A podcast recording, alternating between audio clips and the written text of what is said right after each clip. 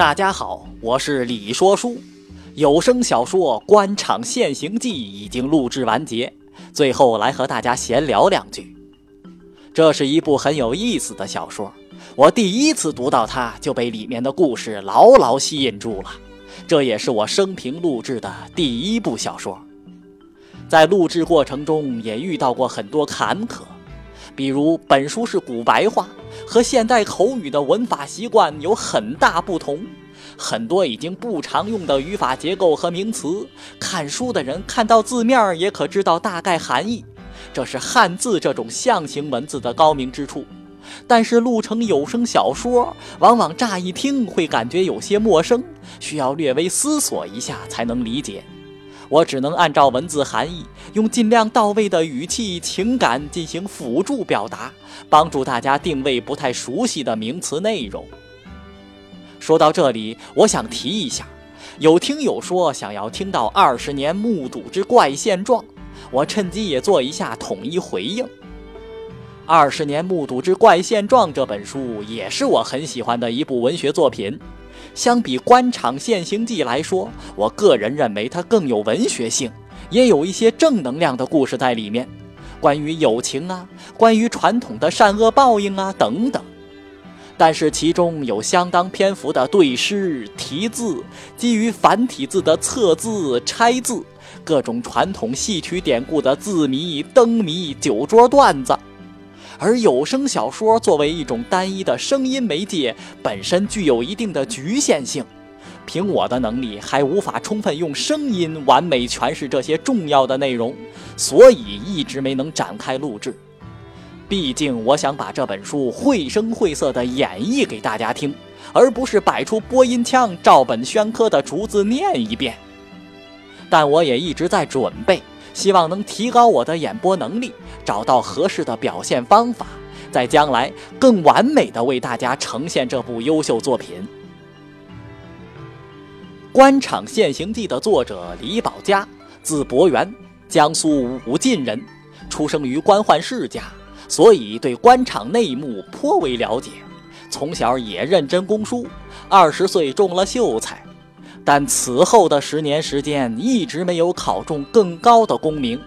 三十岁时迁居上海，三十一岁创办《游戏报》。一九零一年，三十四岁的李宝家创办《世界繁华报》。就在他创办《世界繁华报》这一年，清政府开始全面号召学习洋务。两年后，《官场现形记》一书开始在《世界繁华报》上连载，并在当时的社会引起了巨大的反响。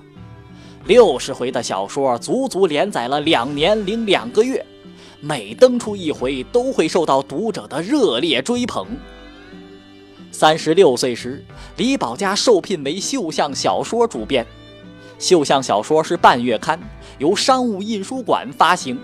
可以说是晚清小说类期刊中成就最高的，刊登了刘鹗的《老残游记》，庚子事变题材的《林女语》，以及李宝嘉自己的作品《醒世园谈词》《活地狱》等等诸多优秀作品。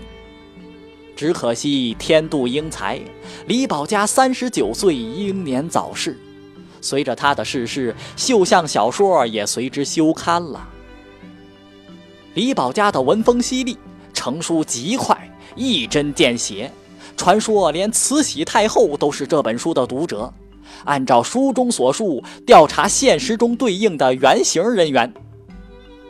书中的一些桥段因为极具特色，入木三分，被一些知名的清朝宫廷电视剧借鉴。比如《宰相刘罗锅》里某集。浙江巡抚表面崇尚节俭，引得下属争穿破旧官服，一时间满城的旧衣服比新衣服还要贵。虽然在电视剧中故事情节被简化了，但依然很有趣。我本人喜欢读书，不求甚解，喜欢异闻奇谈，喜欢古典文学，喜欢科幻奇幻，更喜欢把有趣的故事和大家分享。这部书从二零一四年秋天开始，利用业余时间录制发布。二零一五年因工作繁忙，曾经一度停止了更新。二零一六年才陆续补完。这本书录制的前半部分用了网络上通行的在线版本。通过听友的提醒，我发现其中存在一些谬误，于是特地又找到了1906年《世界繁华报》出版的三十册六十回全书合订本加以参考，完成了后半部书的录制。漫长的录制过程中，我也曾不止一次地猜想，到底哪天才能完结？这部书录起来是那么艰难，略微拗口的古白话必须打起精神认真阅读。很多现代不常用的词汇，从含义到发音都要边录边查词典。每天考虑书中个性鲜明的角色们各自需要搭配什么样的语音风格和发声习惯。海量的角色导致擅长人格分裂的我，分裂出来的人格都不够用了。录制完的剪辑工作更是一种修炼。多少句子因为情感表达失误或有纰漏，在后期环节又翻新补录。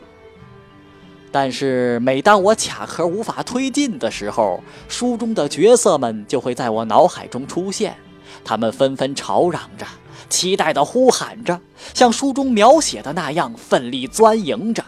他们竭力想证明自身的存在，他们放肆地嘲弄着我们这个所谓的文明时代。他们说：“看呐，你们现在还不是一样？”他们说：“做官做人，我们就是你们的镜子。”现在这部书终于完结了，书中的这些角色们，谢谢你们，一路陪伴我的听友们，谢谢你们。我的演说有很多瑕疵和不足，整部书的录制过程中，我也在努力提高演说技巧，呈现尽可能好的作品给大家。再次感谢大家的建议，大家也可以关注我的新浪微博“李说书”，微信公众号“听李说书”，也可以添加我的微信个人号幺九零七四五三三八。添加时请告诉我你是听友，个人微信好友人数可能有限，万一加不到还请见谅。以声会友，以书交心，让我们下个故事再见。